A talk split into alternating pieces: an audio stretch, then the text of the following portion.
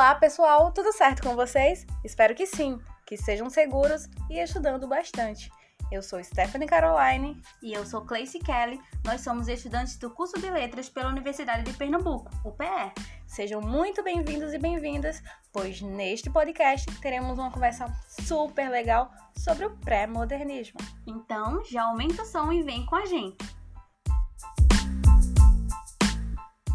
No episódio de hoje, nós vamos falar sobre o pré-modernismo. Eu quero começar dizendo que eu estou super empolgada. Literatura tem esse poder de estímulo, né? Sim, sim. Bom, pessoal, o pré-modernismo foi um período de intensa movimentação literária que marcou a transição entre o simbolismo e o modernismo. Percebam que eu falei que o pré-modernismo foi um período, né? Pronto, é isso. O pré-modernismo, ele diz respeito a um momento um período na literatura brasileira de transição. Logo, ele não é considerado uma escola literária. Esse período, né, ele vai de 1902 até 1922. Vocês lembram dessa data? Essa data aqui, ela remete à Semana de Arte Moderna, conhecida como a Semana de 22. Vale lembrar que o pré-modernismo foi criado para agrupar autores que escreveram obras que não se filiaram a outros movimentos da época. Sim, eles eram considerados diferentões. Mas o que esses pré-modernistas queriam de fato, Cleice?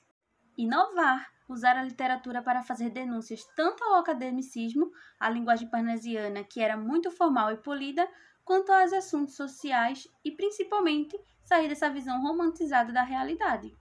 É, isso é chamado de secretismo literário. Mas aí, né, mesmo saindo do senso comum literário, os autores ainda terão em suas obras, né, resquícios das escolas literárias anteriores.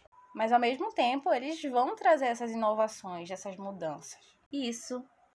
Ainda sobre o que foi comentado, como os pré-modernistas queriam denunciar a maneira como as obras abordavam determinados assuntos, o intuito deles era mostrar os marginalizados, inovar os personagens, mostrar o Brasil com seus personagens próprios.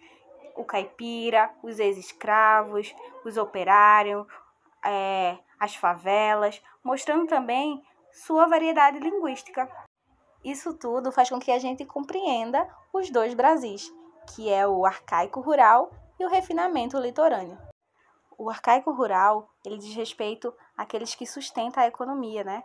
A produção agrícola, os agricultores, os operários, o pessoal da favela, aqueles que não têm acesso à educação, os negros, as mulheres, os velhos, os indígenas. Então, vai ser toda aquela sociedade que é marginalizada. O outro, o refinado, ele é o das grandes capitais, o do litoral né, do país, o das indústrias, tecnologia, onde há informação. Então, a literatura pré-modernista é uma literatura engajada, politizada. É isso mesmo. Além de mostrar os marginalizados, vamos ter uma linguagem que mostra marcas de regionalismo.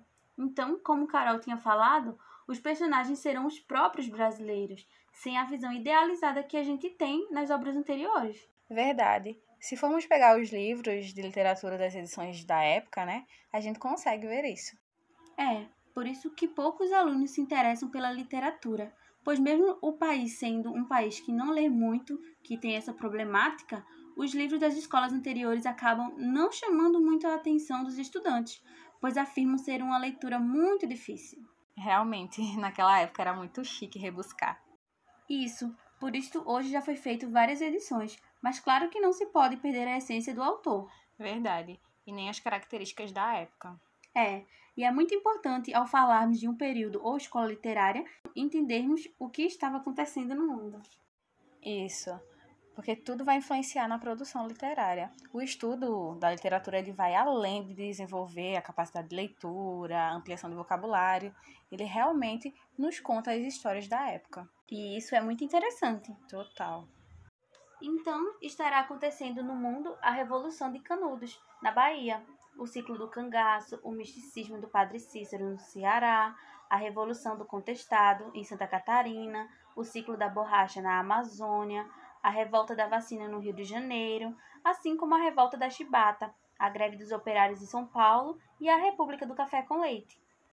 É isso mesmo, um período marcado por muitos acontecimentos, reformas urbanistas, processo de industrialização, além da urbanização em São Paulo, né, que daí dar-se o surgimento das favelas, né, em muitas cidades. E todos esses acontecimentos, eles se transformam em temáticas para as obras literárias da época, que abordavam esses cenários, né, de riqueza e pobreza, retratando assim a desigualdade.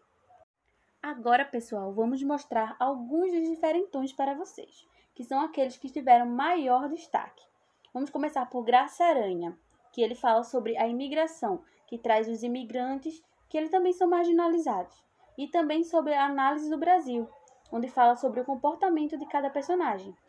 Seus romances são romances de tese, que tem muito isso como característica do pré-modernismo, pois vai mostrar um ponto de vista, anotem aí, e tem também a natureza, que não é como os românticos, que vai falar da beleza, e sim do feio também. Então, a sua obra principal é Canaã. Teremos também Augusto dos Anjos, né? Ele vai escrever poesia, então ele vai ter muita característica do simbolismo, como, eu, como a gente falou, que eles ainda vão beber de outras fontes, de outras escolas, né?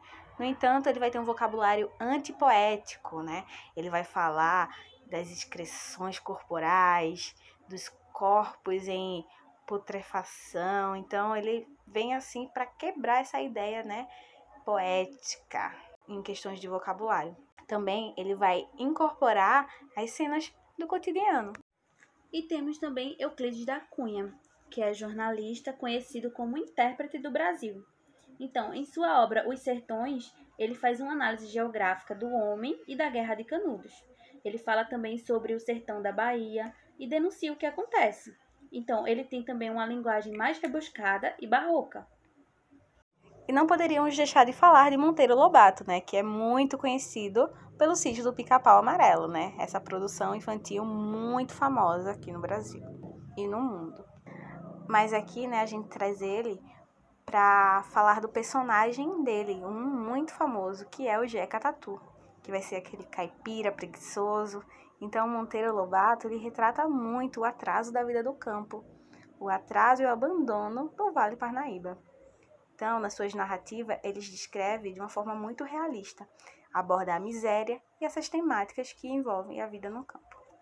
E por último, temos Lima Barreto, que traz uma linguagem coloquial com o secretismo literário, assim como Carol já havia dito.